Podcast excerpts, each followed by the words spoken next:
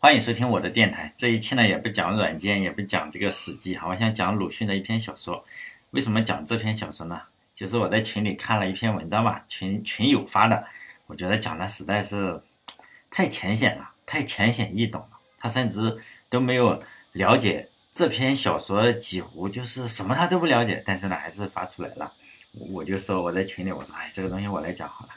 然后我就录这样一篇啊，这是。鲁迅的短篇小说《药》，这是鲁迅先生写的第三篇小说。当时呢是一九一九年，就中国的情况是说复杂也复杂，说简单也简单嘛。复杂点来说，就是经历了辛亥革命啊、二次革命，然后中国史上并没有迎来新生，而是搞了好久，是吧？最后搞出来一个袁世凯想当皇帝，然后张勋想当皇帝。简单来说，就中华海是那句话嘛，就皇帝轮流坐，明年到我家，哎，今天到我袁大头这里了，明天到我张勋这里了。这是中国历史的一个常态，就是王侯将相宁有种乎嘛？这个实际上是中国的精神内核。像好像现在把这句话从中中学历史教呃中学的古文中删了。哎，你不能说这个王侯将相宁有种乎，就是有种。这个王侯将相要有种，只要有说实在的，但中国不会信这个，就是觉得你只要有机会当皇帝，那肯定是不会去放过的，就是我一定要去当。因为经历过这个事情之后，鲁迅是比较郁闷的啊，有点郁闷。他自己敬重的人秋瑾，秋瑾是被清政府杀掉了。这篇小说的革命者的原型是就是秋瑾，但是他写的叫夏禹。哎，你看这个秋跟这个哎夏是对应，这个禹跟瑾都是一种玉啊，都是，所以我们可以看到非常明显，就是秋和夏，然后两个都是玉。但原文我就不说了，虽然它是一篇短篇小说，也是一个。好几千字，你可以到网上去搜一搜啊。但这个非常短，说实在的，呃，上厕所的功夫你就可以看完它。呃，我再读一遍的话就不行了，因为我普通话又不好。你去读那种字正腔圆的去读，就去读一下这篇这篇课文。在我上高中的时候是有，其他的地方、其他的省市我不知道有没有。在在山东，好像是高一，我如果没有记错的话，高一的课本上，语文课本上是有。呃，现在有没有我也不知道，但是我当年的时候肯定是有的，这个我不说谎。现在我不知道有没有，就是要这篇，我就稍微的介绍一下这篇课文啊，就是讲了这样一个故事，就是画家嘛，有个小孩得了肺结核，叫痨病，肺结核要吃这个人血馒头啊来治疗这个肺结核。正好呢有一个夏家的孩子，就夏禹，就是那个革命者，被砍头了，叫华老栓，他老爹叫华老栓，得肺结核的这个小孩呢就是呃华小栓啊，就是他老爸华老栓呢跟他的妈妈叫华华大妈。然后呢，就是可能攒了一辈子钱嘛，然后就呃叫什么，就是去买这个人血馒头，他要买。小说呢，就是买回来，你这个馒头上滴着血，然后都放在炉子里烤一烤，然后吃了，吃了之后肯定不管用嘛。小说最后一部分就是两家人，呃，就就就去上坟嘛，画家还有夏家。这故事的大体的内容，大家去搜一下，读一下内容，我就不展开讲了。先来说一下这两家人的姓，一个是画家，就是画老栓家，一个是夏雨家。这两家就是这个姓啊，起是非常有有有有这个讲究的，就华夏嘛，华夏就这两家就代表了整个中国的民族，就华夏民族。华家呢吃了夏家的人血馒头，最后两家都死了，这是一个非常非常悲凉的结局。呃，如果照现实写的话，就小说太悲凉了，因为华夏挂了嘛。所以在最后的时候，鲁迅用了曲笔，就是给夏禹的坟墓上，呃然后就是说加了一个什么，加了一个花，一朵花。当然，鲁迅他在《呐喊》中自序，这篇文章出自《呐喊》，喊嘛，《呐喊》自序中他讲的，鲁迅实际上他算是一个呃悲观的乐观主义者，他算是一个乐观主义者。他写文章的时候，不管多么悲凉的一件事情，他都是叫什么？他不会写的特别的悲凉，总是给人一点点希望嘛。即使这个希望是假的，他仍然是给你一个希望。他用曲笔写。就是说有一点 伟大的人文情怀在里面。用他自己的话来说，虽然现实不是如此哈，但是他希望装些装装点些宽容，使作品比较显出若干亮色。但他的白话文就是不太好读。但是我们要知道，他是第一个写白话文的人，就是说他他就 偏上一点。其实呢，呃，这些希望都是凭空添上的。鲁迅就是说一贯一贯呢，他是主张积极的，还是用他自己的话来说。他并不愿将自以为苦的寂寞再来传染些，也如我那年轻时代似的，正做着好梦的青年。但是他的白话文确实写的跟我们现在不太一样，你读的可能不太舒服。就是他有一点正能量大 V 的感觉，就是说我如果照实写，你们就觉得是负能量了，就崩溃了。像我那样的做好梦的青年，我还是得给你加个花环，就是在这个坟墓上整个花环出来。这在中国实际上是非常不合理的，非常非常不合理。呃，以夏雨这个秋瑾，秋瑾就是夏雨的原型秋瑾为例，秋瑾女士的话就是剑湖女侠嘛。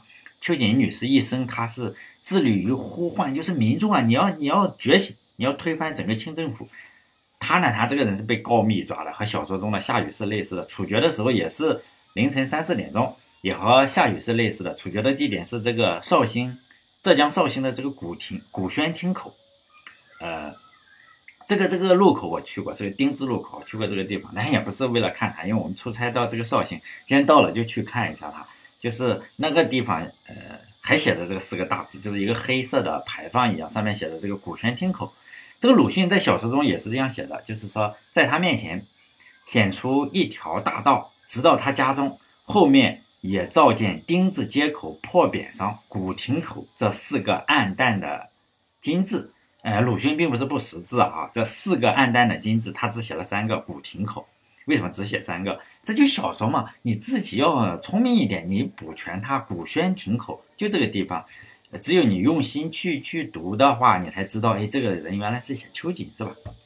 哎，秋瑾的墓，我下雨的墓，他是给他加了一个花环。那秋瑾的墓最后怎么样了？因 为有人，有人有没有人去给他的墓上献一朵花环？我当然希望我们每个人都看到，哎呀，因为他为他为中国去觉醒做出了贡献。但实际情况是他死后，这个后人他没有收尸，呃，两个月之后收。等会我们再讲一下他哥哥怎么去收尸。这个这个有人专门研究过。后来的话，呃，确实在这个西湖边上给他做了一个墓，但是后来有个伟人觉得，你这个湖西湖边上有个革命者，这也不好是吧？这么好的社会你还宣传革命者，毕竟革命者这个很危险，是不是？大家不要学他。然后在一九六五年的时候，秋瑾女士的钢筋水泥做的这个坟坟墓上就装了一些炸药，并不是花环啊，装了一些炸药，一声巨响之后，这 个墓被炸了，根本没有人放花环，而是放了一个炸药包。那接下来的话，我就讲这个。呃，里面的人物吧，这个药里面的人物，第一个就是夏雨，我们第一个讲他啊，夏雨，这个是这个是个革命者，就是华夏华夏民族中的夏家，在中国的话，呃，革命者只有两条路，是吧？就是你成功的革命者会被万人敬仰，失败的革命者就被踩在脚下，成王败寇，没有第三条路。你不能说我又没成功，又成功了，哎，还还可以，那不行，没有第三条路，这是一条不成功就成人的道路，很难走的。啊，成功者当然接近于零哈。如果你要做这种人，我只能祝你成功。在这里就不说什么，普通人是不会理解你。你不能说我是革命者，普通人理解你，还不但不会理解你，还会骂你。你的父母也不会理解你，你的亲属会举报你。就在这个《药》这篇课文之中，不是课文哈，就小说啊，它确实是课文。我读的时候课文，这个红眼睛里面有个有一个人嘛，叫红眼睛阿义，他打下雨，你打他，你作奸淫乱还肯定打。红眼睛阿义这个名字起的真的是非常好，就是鲁迅啊起名字真的是小说中小说家中起的最好的吧。我不能说不能太什么，他起名字每个都有含义在里面。鲁迅在他小说中起名字经常为什么是红眼睛？就是仇人相见分外眼红，就杀红了眼的这个眼红。但是呢，他偏偏叫有义气的义阿义，阿义是管什么？就牢房的，是狱警。用现在的职业定位就是说狱警，就是朝廷的打手。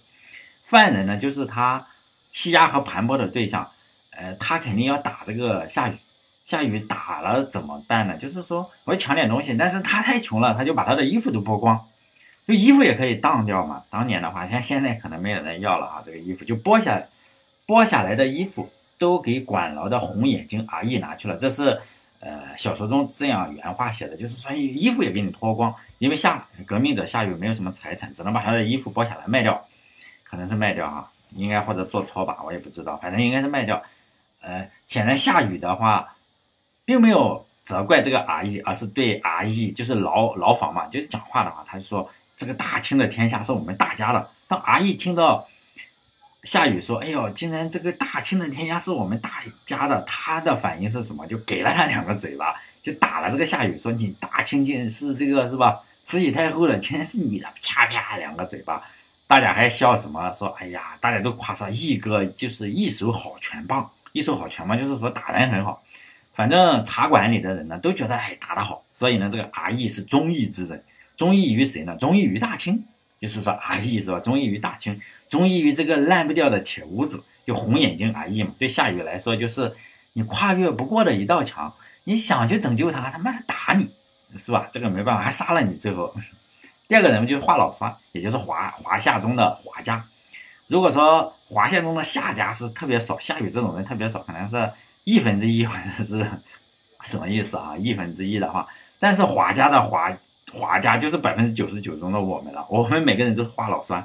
华老栓就是一个非常非常普通的劳动群众，他有这个，他很勤劳，非常的善良，也非常简朴。他这个整天就是他开茶馆嘛，他赚钱就赚辛苦钱，就熬夜，有黑眼圈，也不肯也不肯休息，是吧？他非常爱自己的儿子，为了给儿子看病的话，他省吃俭用，真的是一包洋钱，就是这个银元，可能袁大头或者是什么，反正一包洋钱。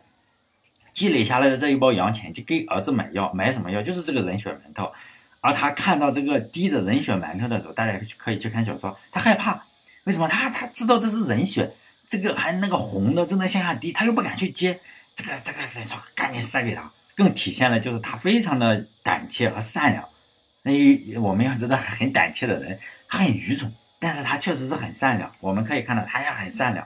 鲁迅的几句话也就写出了他的整体面面貌哈，就是。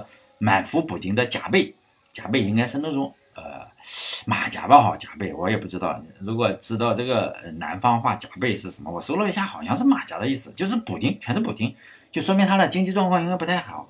如果太好的话，他现在不跟穿乞丐服不一样是吧？人家乞丐服还贵呢，他当年肯定就是甲背病，就是真的是没钱。还有这两个眼眶都围着一圈黑线，就是你天天是不睡觉嘛，因为你开茶馆可能很早要起来烧水。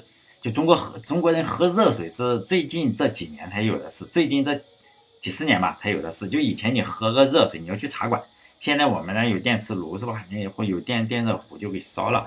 而且他即使有这样的话，还是对这个客人笑嘻嘻的，这说明他工作非常非常劳累，要九九六啊，可能是还不敢对这个茶馆的人发脾气。他极度的爱自己的儿子，用英语说就是人非常的 nice 啊，nice nice。他深信这个人血馒头能够治疗他儿子的肺结核。他也能为买到这种药，他觉得特别爽快。可能他一生没有快乐过几次，但是他买到这个药的时候，他觉得整个人都，哎呀，就是说就有救了嘛。他觉得他儿子应该有救了，吃了这个人血馒头，这个老病就好了。但他并不知道的事情，他花了这么这么大的价格哈，一兜这个洋钱买的这个人血馒头，是谁的血？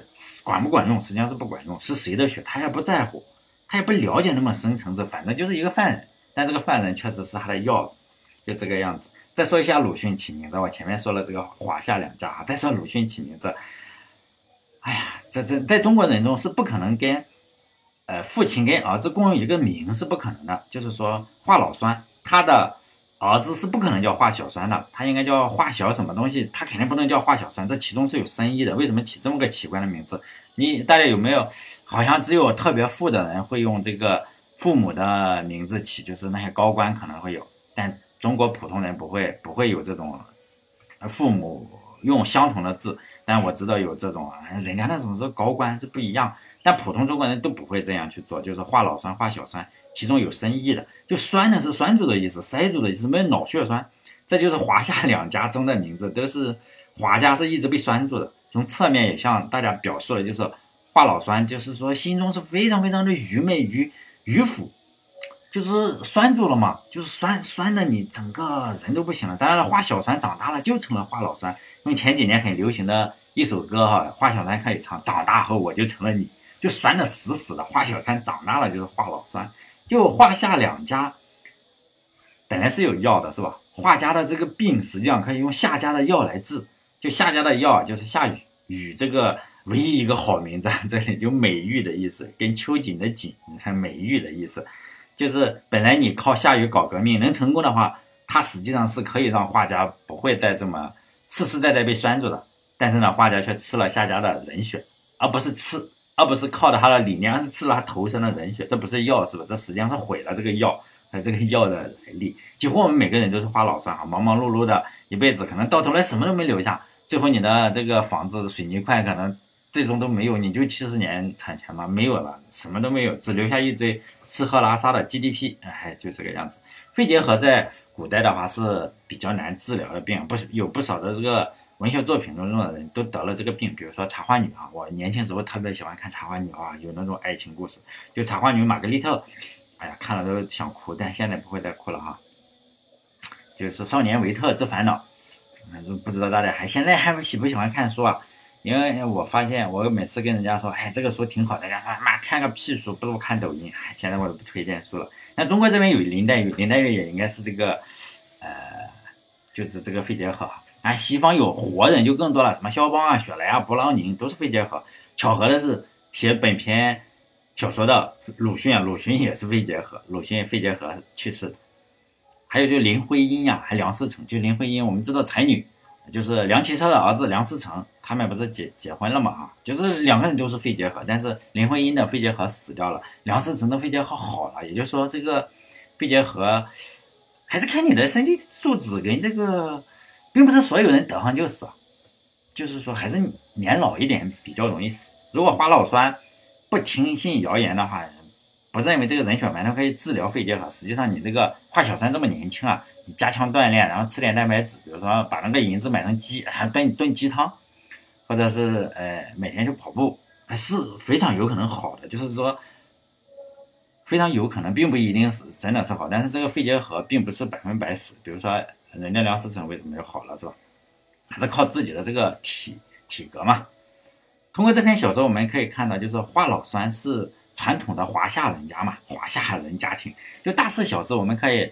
从小说中你可以看到他，他每一个说话都是说一不二的。他的妈妈啊，他的妈妈，他的老婆，他的老婆还有他的儿子都非常听他的话。就这么个，就这么个人，就嗯男权社会嘛，就是，但是他是个傻逼，是吧？这个就彻底完蛋了，也就悲剧从中而来。就是说，在家里说一不二的话小话老酸呢，他就听外人的，他也没什么信息来源，他就是开茶馆。可能哪个人有权有势，他就听谁的。接接着我们再说，他听的这个人是小说中的第三个人物康大叔。康大叔这个名字就卖人血馒头了。你看看卖健康是吧康大叔，卖给华老栓这个健康的幻想，不能叫梦想哈，健康的幻想。康大叔是不是这个刽子手啊？不好说，因为他是和刽子手穿一样的衣服。我们很多的时候大家都认为他就是刽子手，但是他穿的黑衣服，他穿黑衣服有很多人穿黑衣服是吧？也不一定是他。但是他有消息灵通，也也许就是他是吧？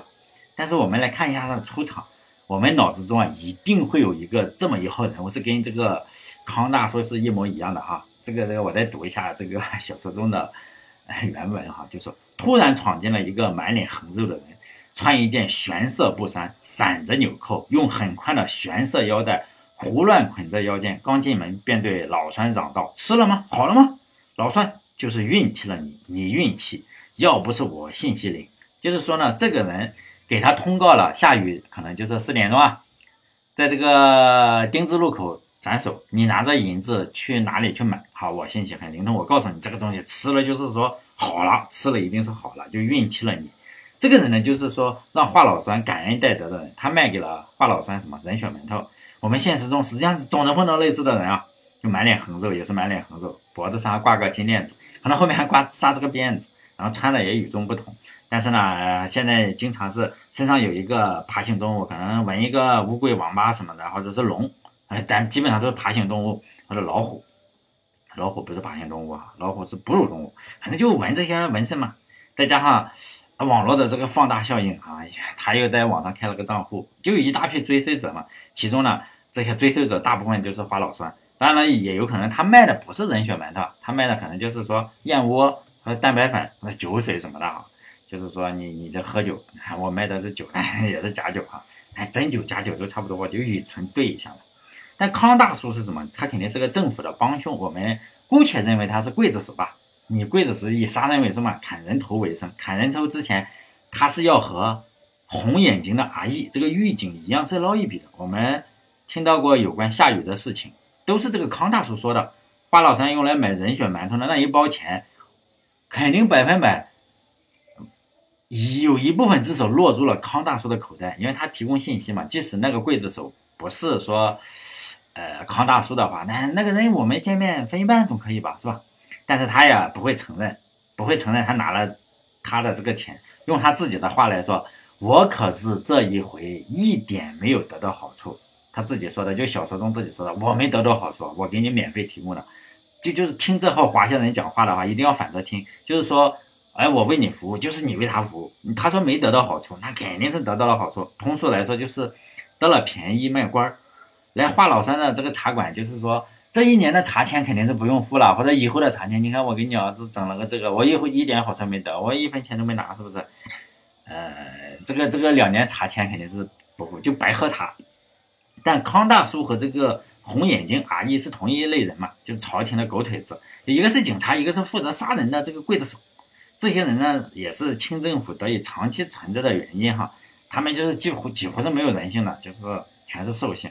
用犹太思想家汉娜阿伦特说法，就是 banality of evil 啊。这个英语哈，秀一下英语。为什么我要秀这个英语？一句话我就说，因为这组词啊，翻译成汉语之后。就被别有用心的人给曲解了，他故意曲解的，翻译成了平庸之恶。这句话其实不是平庸之恶，就好像一个很平庸，我很平庸啊，我开出租车非常平庸，那平庸就是恶吗？啊，他只是意思是平庸之恶，并不是这个意思。本来立体的意思就是说对恶习以为常，喜欢恶，就是说呢，我喜欢恶，就像苍蝇喜欢吃屎一样。就是喜欢这个东西，本来那体确切的说应该叫司空见惯，这种有时候习以为常，但肯定不能翻译成平庸。就是恶呢是有两种，用用这个汉娜阿伦特的这个说法，就犹太的这个这个作家哈，思想家不能叫作家哈，有两种两种，一种是呢这个德国统治阶级嘛，我这篇小说中我们可以替替换为清政府那种极端之恶，就杀秋瑾的这个恶。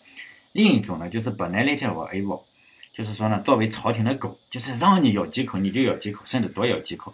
就是呃，这就这个呃，就是德国集中营嘛，也是这个小说，大家可以不是小说，你搜这个本来那些我 F，就是有一本书，你可以看看，实际上我们都能看懂。你是过了四级，像我过四级，拿着字典就能看懂。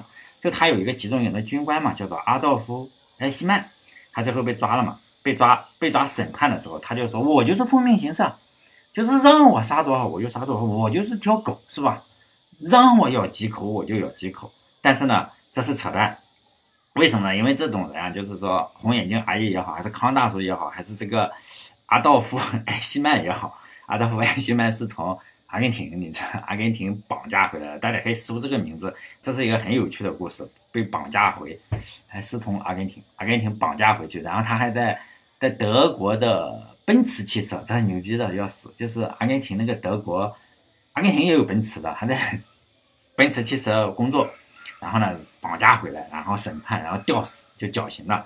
不能翻译成平庸之恶，确切的说，应该翻译成喜欢邪恶。就是我喜欢邪恶，就这个人喜欢邪恶，他他对折磨别人有这种快感。就是刽子手，我砍一刀下去，我这个肾就很高兴，脑脑中就分泌多巴胺，我不杀人不爽。康大叔和红眼睛阿姨也是这种，以折磨人为乐，只有折磨人，他能从从中捞到油水。他们就是天生的恶人。在正常的社会的话，比如说一个非常正常的文明的社会，他们可能是个正常人，但是呢，一旦这个社会中有邪恶势力，他们就是邪恶的，就跟苍蝇见了狗屎一样，肯定是飞过去的。他天生就有一种喜欢邪恶的倾向。大家可以去看这个，嗯，本来那天哦，有不要看中文版啊，中文版瞎他妈翻译。呃，还有一还有一类就是说革命者的亲属哈，这是第四种，革命者的亲属。这第四类就是夏三爷，夏三爷是谁？夏雨的伯父，就三大爷哈。伯父，我们山东就叫大爷，三大爷。这个伯父是什么？大义灭亲，他举报了自己的侄子。夏禹是被举报的，他得了二十五两银子。举报之后，你总是要有什么钞票嘛，票子嘛。你不举报了，如果没有的话，肯定是不大行。在小说中这么写夏夏三爷的啊，就是也是借这个康大叔的口叫，夏三爷赏了二十五两。雪白的银子独落腰包，一文不花。你看，独落腰包，他也没分给其他人，因为他举报呢。也就是说，夏三爷是举报者，举报之后是有好处的。百姓呢，对夏三爷举报这件事情，周围的人都是就茶馆的人是持称赞态度。小说中写的就是夏三爷真是个乖角，就是很乖嘛，乖角。要是他不先告官，连他满门抄斩。现在怎样？银子这小东西真不成东西，就是说这个。哎，那个夏雨真不是东西，关在牢里还要劝牢头造反。这个牢头就是红眼睛阿姨的举报呢，也是这个中国的传统文化之一哈。鲁迅先生在他那《写的这个《两地书》中，《两地书》哈，大家说《两地书》，其实鲁迅先生写写的，我我我完整的看过，我应该是完整的看过鲁迅写的所有，呃，出版过的大部分，我不能说所有，因为他写的太多了，但我基本上都翻过一遍。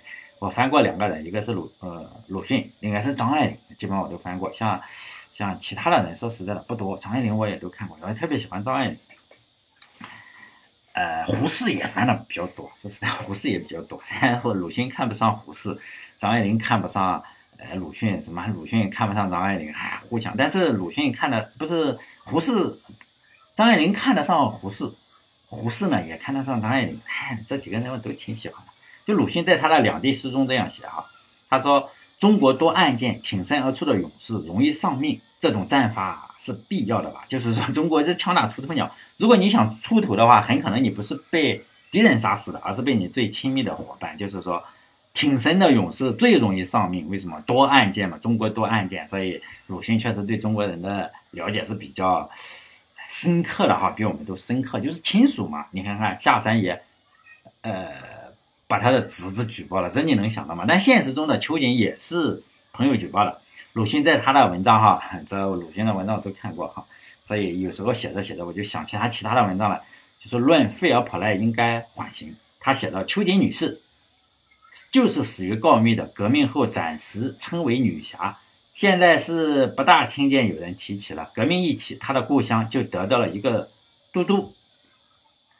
等于现在之所谓督军，也就是他的同志王金发，他捉住了杀害他的某主，调集了告密的案卷，要为他报仇。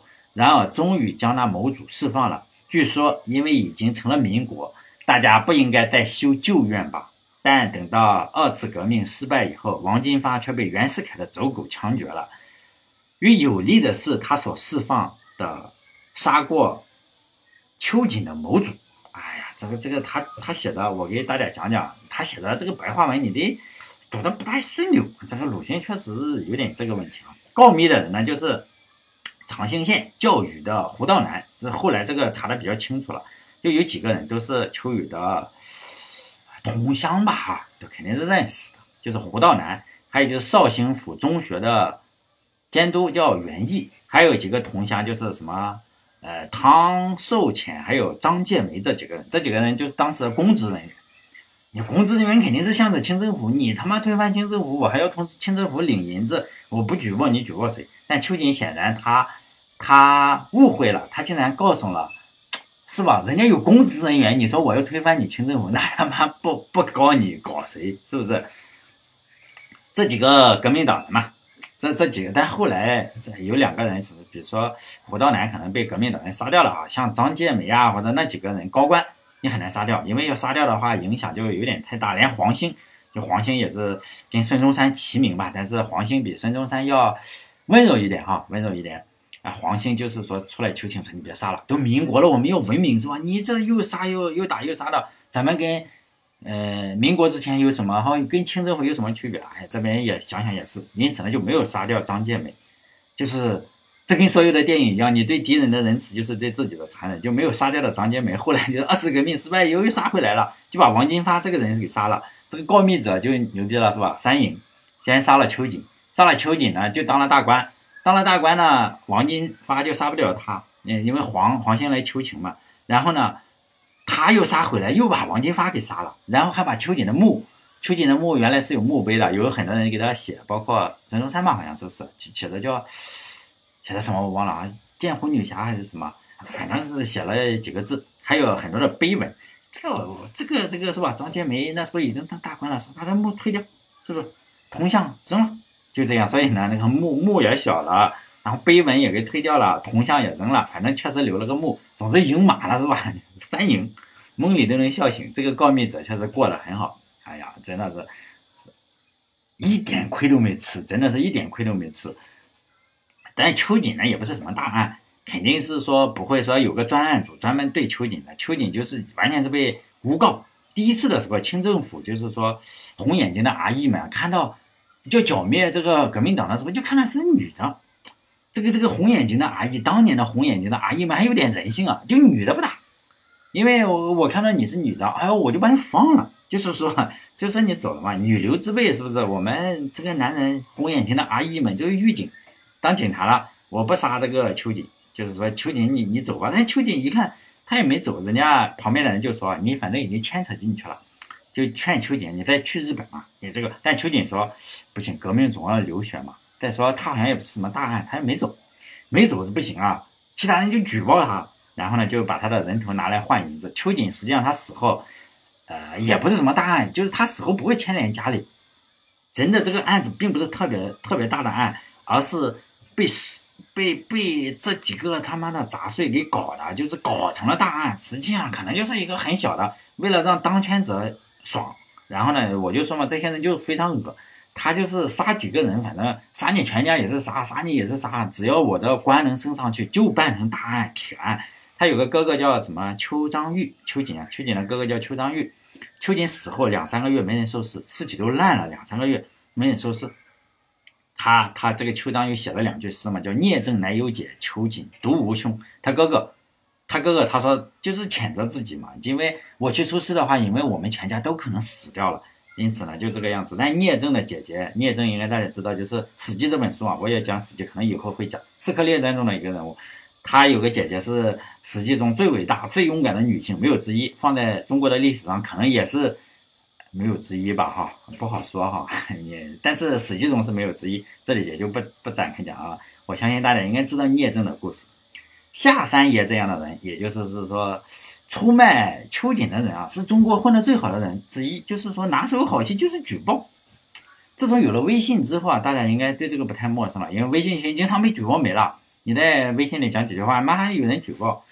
其实你在微博被举报的话，你心里还好受点，因为他妈陌生人你举报我就举报。但是微信不太好，微信你这熟人，熟人他妈还举报你，就这个样子。这，哎，比如说像我有人加我微信啊，经常跟我私聊。我当年当年刚做电台的时候人比较好，说实在的，我以前还跟人私聊，后来不私聊，现在跟我私聊我就呵呵，就这个样子。为什么？因为这个家伙，我给他改代码，说实在的，我我写代码还可以啊。然后帮他刷 Kindle，就是说我我在发朋友圈，我说这个 Kindle 啊可以刷一个叫做 Ko Reader 的系统，就是说可以扫描整个 PDF。哎，PDF 不是扫描，它不不能排版，但是你在 Kindle 上，它它可以用这个软件对这个 PDF 进行排版重排啊，真的排的挺好，大家可以用一下啊。但他傻逼，我说不会不会刷，我说不会刷，你就寄寄给我，我给帮你刷吧。然后他就寄到我家，我就帮他刷了。至少你想想，刷这个东西，即使不难的话，又加快递又加送什么，我也得浪费半天时间吧，刷得两小时，我还得寄给他寄回去，去这个菜鸟驿站。虽然你确实邮费他给我了，但是我得去寄吧，是吧？结果就是就这样，我还帮他干了不少事情，是吧？我觉得老好是有点情义嘛，哈。结果有一天，这个家伙听了我某期电台，这狗鼻子就是不行，灵敏的狗鼻子嗅出了我说国产软件不好，很多都是流氓。我说这中国产软件很多都是流氓，而且尽量不要用国产软件。而且也不要买国产手机，他妈垃圾太多。你买国产手机，你很可能被坑。然后这家伙一听不行，我操，我跟你不是一路人，他就开始对我疯狂的举报。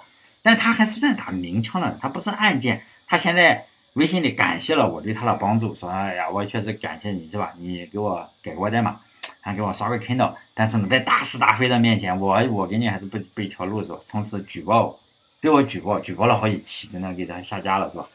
就就我就成了他的敌人，然后我也把他拉黑了，是吧？与敌人做斗争嘛，他是我的敌人，我也确实赢马了，是吧？他确实赢马了，我他妈帮他刷东西改代码，最后举报我还成功了。再说第五类人嘛，就是夏四奶奶和花大妈，这就是夏雨的母亲嘛，这个就不多说了。就大部分母亲都是这个样子，她生下自己的孩子，她搞不懂自己的孩子在干什么。夏四奶奶并不理解自己的儿子从事的事业，当然也不明白他儿子。夏雨牺牲的意义，就他儿子为什么死了，他还不知道，但他确实认为他儿子死了，他很心疼。他儿子做了这么伟大的事业，他就为他的儿子呢还感到羞愧，因为他儿子就是埋啊埋这个东西，你是正常人人死，你要埋在墓的这一边，你是哦被杀头死的，你不能埋在祖坟里啊，可能是啊，你埋到另一边，就是有一条蜿蜒的小路，大家可以去看小说的原文哈，他感到羞愧，为什么呢？这两个的目的就是华夏两家啊，他妈的这个就是在旁边呢，就是你这边是这个真的是很悲惨的事情，就是小说中这样写道：忽然华大妈坐在地上看他，有些踌躇，惨白的脸上现出些羞愧的颜色。为什么羞愧？因为他发现，哎，有个人又在上坟，我儿子是被砍头死的。实际上，他他儿子是吃他，他当然不知道他他儿子吃了他的儿子的血，是吧？人人血馒头，他就终于硬着头皮。为什么硬着头皮？你看我儿子死的是，是吧？被人砍了砍了头，就是说硬着头皮走到了左边一座坟前，放下篮子就开始祭拜。他还很迷信，他看到坟头的花。不，他就觉得，哎呀，你儿他儿子肯定是显灵了，他希望他儿子显灵，说你可以让这个乌鸦飞到我坟头上，我将那乌鸦一下飞走。大家可以看这个文章，你仔细读一读啊，不要不要像看网文一样去读，真的越读越悲凉。但这是鲁迅写文章，还是给你留下了一部分的暖色吧，哈，给你放了一朵花，让你觉得，哎呀，还竟然有朵花，实际上没有，而是有个炸药包。大部分中国的父母可能就是这个样子，你可以试试在这个。家族微信中讲出你真实的想法，大概率你会被踢出来，或者你会被被老爸老妈骂，是吧？你也不懂你在说什么。还有第六类人，就是花白胡子、驼背五少爷，但还这些都是老人，他们年轻的时候就是小说中讲的有二十多岁的人，这这几个人我就不不一起讲了。还有丁字街青年，这些人不尽相同，就花白胡子可能就是为老不尊呀，他是那种就是说，可能他一生就是低三下四，呃。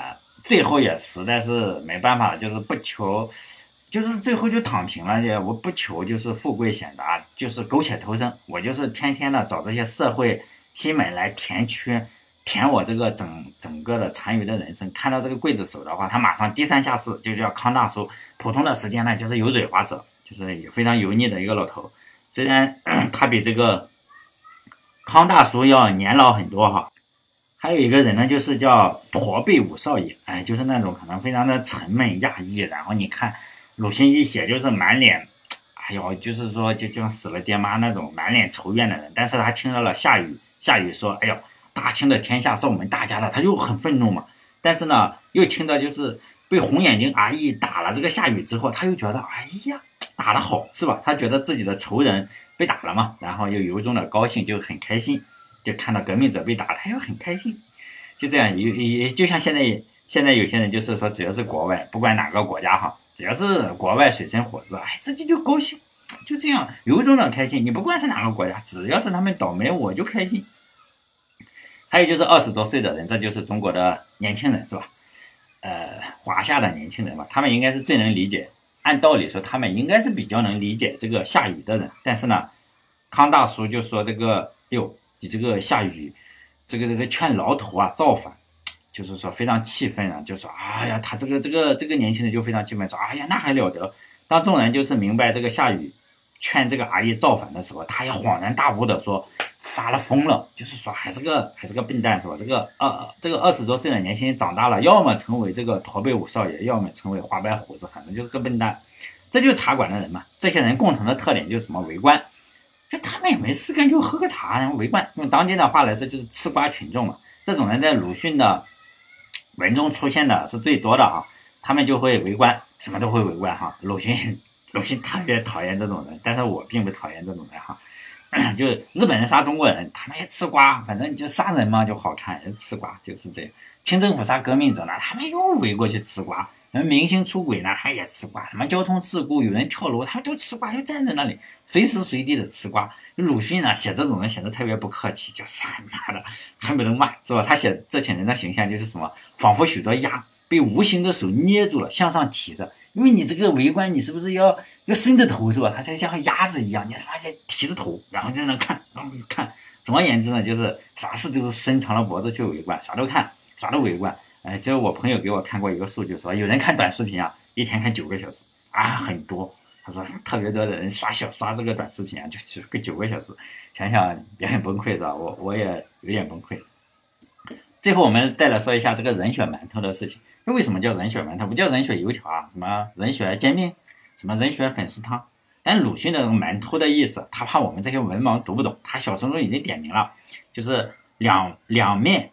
都已经埋到层层叠叠，宛然阔人家里祝寿时的馒头。在中国古代的话，馒头啊，很多人都把馒头做什么？就是坟头啊，这个馒头就是坟头。比如唐代打油诗人哈，这个王梵志也叫王梵文，他写的叫城外土馒头，他打油诗写的很不错，他是个和尚。他写的叫“城外土馒头，现炒在城内，一人吃一个，莫嫌没滋味”。就是城外的土馒头是什么？就是你死了人要埋在城外，这个馒头里面要有这个现炒。哎，实际上山东的馒头没有现炒，就是说那成了包子。那现炒在城内、城里的意思是什么？就是人嘛，每每个馒头里面要埋一个人，就是他的现炒。纵有，反正总总归是那句话，叫“纵有千年铁门槛，终须一个土馒头嘛”。宛然阔人家祝寿时的馒头，吃人血馒头肯定是不对的，因为华老酸他花了很大的价格。然后买人血馒头当然是不对的，是吧？但是造人血馒头、卖人血馒头的人肯定是更不对。现在网上，网上不是有很多这个红眼睛的阿姨们嘛，天天就喊啊不能吃人血馒头，实际上他们才是吃人血馒头。那在现代社会的话，是有一个第四权，就是叫新闻传播权嘛，这就是媒体权嘛。这个第四权就是说就要追责，我就是要怼着他妈政府干，怼着社会的不公干。在我在我来看，就是很多中就是中国的很多媒体对西方国家的第四权做的非常非常到位。比如说美国枪击案了，或者德国被洪水淹了，就央视我们可以看，只要美国枪击，央视你打开二十四小时报道，就全方位无死角的覆盖。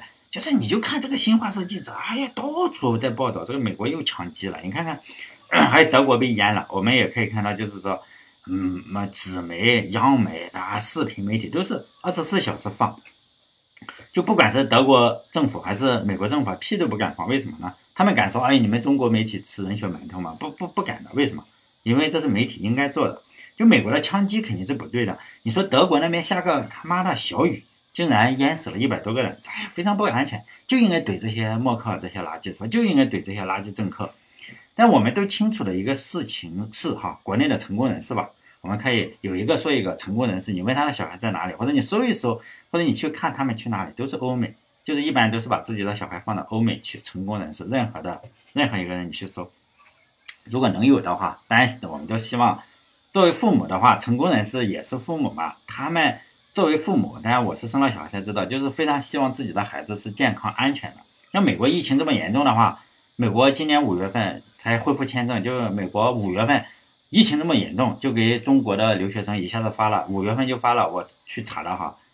两万三千零六十六份签证，六月份更多，马上就到了三万三千八百九十六份留学签证。这我我写的时候七月份还没出来，因为现在刚刚过八一嘛，可能过两天就出来了啊。七月份我确实没有，我相信应该又超过三万份，因为趋势就非常大，就两个月，五月份跟六月份就已经签了多少六万份哈，六万份这个中国的小孩，就是说这两个月就有六万个中国的小孩要去美国去留学了，因此呢，中国政府。肯定怎么关注美国的疫情都不过分，为什么？因为美国政府要给中国的小孩一个安全成长的空间，这是肯定的。你说，哎，为什么他就报道国内的灾情？哎呦，不不太不太报道这个国内有时候有灾情，他们不那么上心那说明你没当过父母。就当父母以后啊，最关心的是自己的孩子。如果我家的孩子，如果我有本事的话，我家的孩子在美国，然后或者在加拿大。生活上学的话，我关注的重点就是美国或者加拿大。无论我在哪国，无论我在中国还是日本，我都心都在那个地方。就是说呢，心系的孩子那里，这就是动物的本能嘛哈。就人很难做到说我不我不关心自己的孩子，而关心其他人的孩子。就说这些人的老婆孩子，人家不在国内，人家凭啥关注国内啊？是不是？你让人家关注就有点强人所难了。所以呢，关注国内灾情的人，哎，比如说你你被。你关注国内的灾情，你可能会被红眼睛阿姨说你他妈是在吃人血馒头。实际上何止是吃人血馒头啊，那是吃自己亲人的，甚至是自己吃未来未来自己的人血馒头。因为淹在水里的人就是自己的亲人，反而淹不到他们的人，因为他们的小孩在美国，淹的都是我们自己，就是我们这些没本事的人，可能是我们认识的人，可能是我们大学的同学，反正就是没本事出国，在国内生活。可能就是讨生活、讨饭吃，就自己上上上下班，你要坐地铁嘛？你自己没没车，像我这个开出租的还有个车，但是也要拉人。毕竟你坐地铁可能两三块钱，你就坐个地铁就回家了。呃，开车的话，你又像我出租车开车，可能又过隧道，是不是？我要关注一下隧道，你们万一开进去淹死了。所以呢，就是说还是要关注自己。你你只能自己关注，别人不能关注的，因为别人的小孩在在国外，人家人家干嘛关注这个事情是吧？因此呢。我们只能自己拍点视频发在微信上，就是说我们关注的本身还是关注自己，因为我们将来有可能被淹死的那个地方。当然，就是这个样子的话，还经常被这个红眼睛阿姨说你他妈的是不是递刀子？是不是康大叔就忍住说你是不是给递刀子？毕竟呢，红眼睛阿姨他们肯定是有钱嘛，他们这个祖传的 DNA 可能就是小孩已经去欧美了，是吧？他们当然不去上心的关注中国这边的事情，他们关注的就是美国那边的事情。为什么？因为我小孩在那里，那里一定要安全。至于国内什么样子，是吧？我就在这里赚赚钱，工作是工作，生活是生活。好嘞，这一期到这里，再见。